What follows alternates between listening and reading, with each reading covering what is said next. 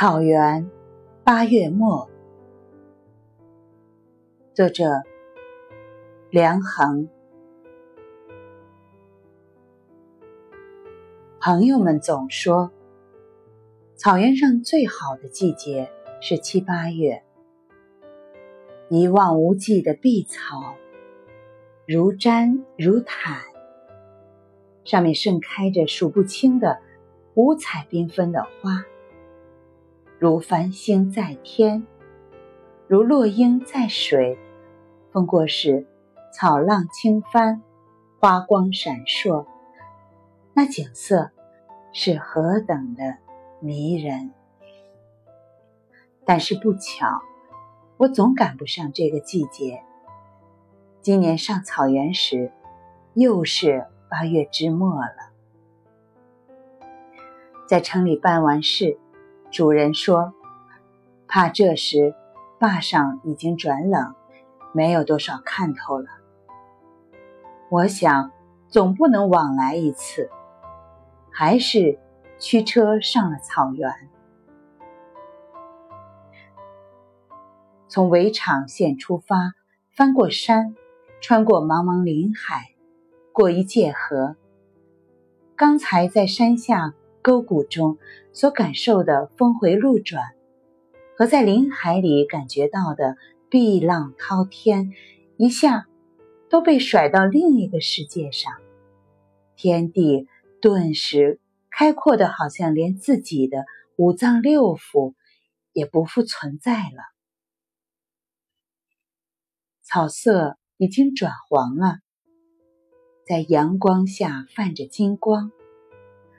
由于地形的变换和车子的移动，那金色的光带在草面上掠来飘去，像水面闪闪的亮波，又像一匹大绸缎上的反光。看着这些，你突然会感到自己身体的四壁已豁然散开，所有的烦恼，连同所有的雄心理想，都一下。易散的无影无踪，你已经被融化在这透明的天地间。车子在缓缓的滑行，除了车轮与草的摩擦声，便什么也听不到了。草一丝不动，因此你也无法联想到风的运动。放眼尽量的望，细细的寻，不见一个人。于是那牛羊群也不像是人世之物了。我努力想用眼睛找出一点声音。牛羊在缓缓的移动，它不时抬起头看我们几眼，或甩一下尾，像是无声电影里的雾。仿佛连空气也没有了，周围的世界竟是这样空明。这偌大的草原又难得的干净，干净的连杂色都没有。这草本是一色的翠绿，说黄就一色的黄，像是冥冥中有谁在统一发号施令。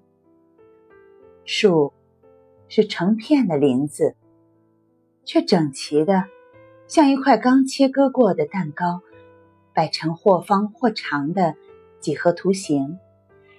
一色桦木，雪白的树干，上面附着带绿的树冠。远望一片林子，就如黄泥毯上的几块积木。偶有几株单生的树插在那里。像白袜绿裙的少女，亭亭玉立。蓝天之下，干净的就剩下了黄绿、雪白、黛绿这三种层次。在这个大浅盘的最低处，是一片水，当地叫泡子，其实就是一个小湖。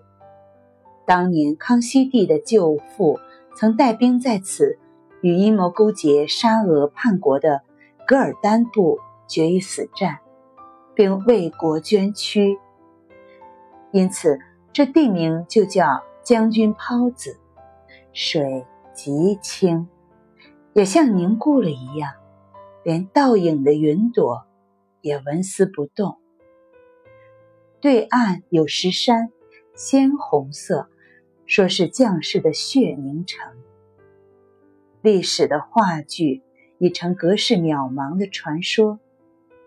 我遥望对岸的红山，水中的白云，觉得这泡子是一块凝入了历史影子的透明琥珀，或一块凝有三叶虫的化石。往昔岁月的深沉和眼前大自然的纯真，使我陶醉。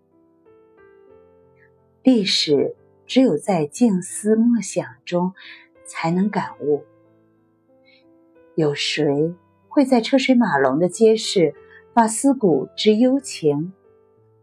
这空旷、静谧、水草连天、蓝天无垠的草原，叫人真想长啸一声，念天地之悠悠，想大呼一声。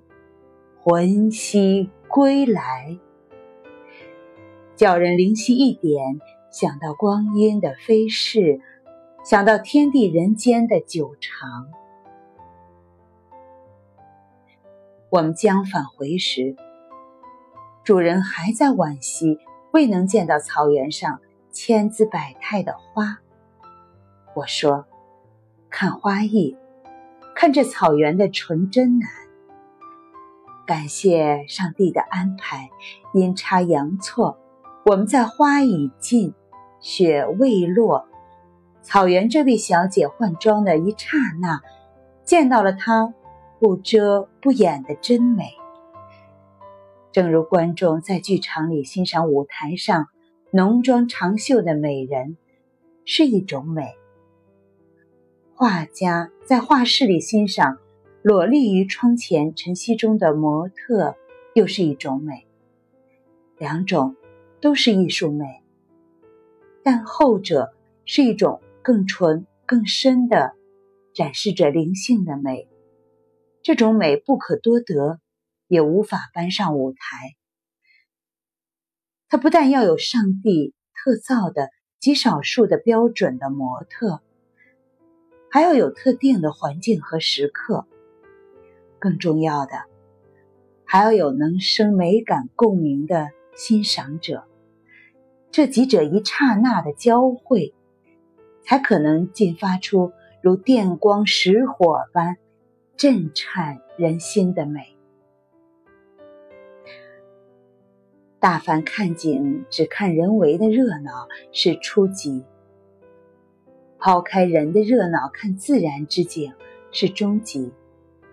又能抛开浮在自然景上的迷眼繁花，而看出各位和理来，如读小说，分开故事读里面的美学哲学，这才是高级。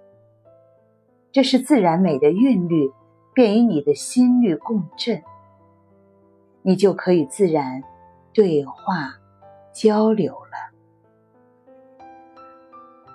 呜呼！草原，八月末，大矣，静矣，静矣，真矣。山水原来也和人一样，会一见钟情，如诗一样耐人寻味。我一步三回头的离开那块神秘的草地。将要翻过山口时，又停下来伫立良久。明年这时还能再来吗？我的草原。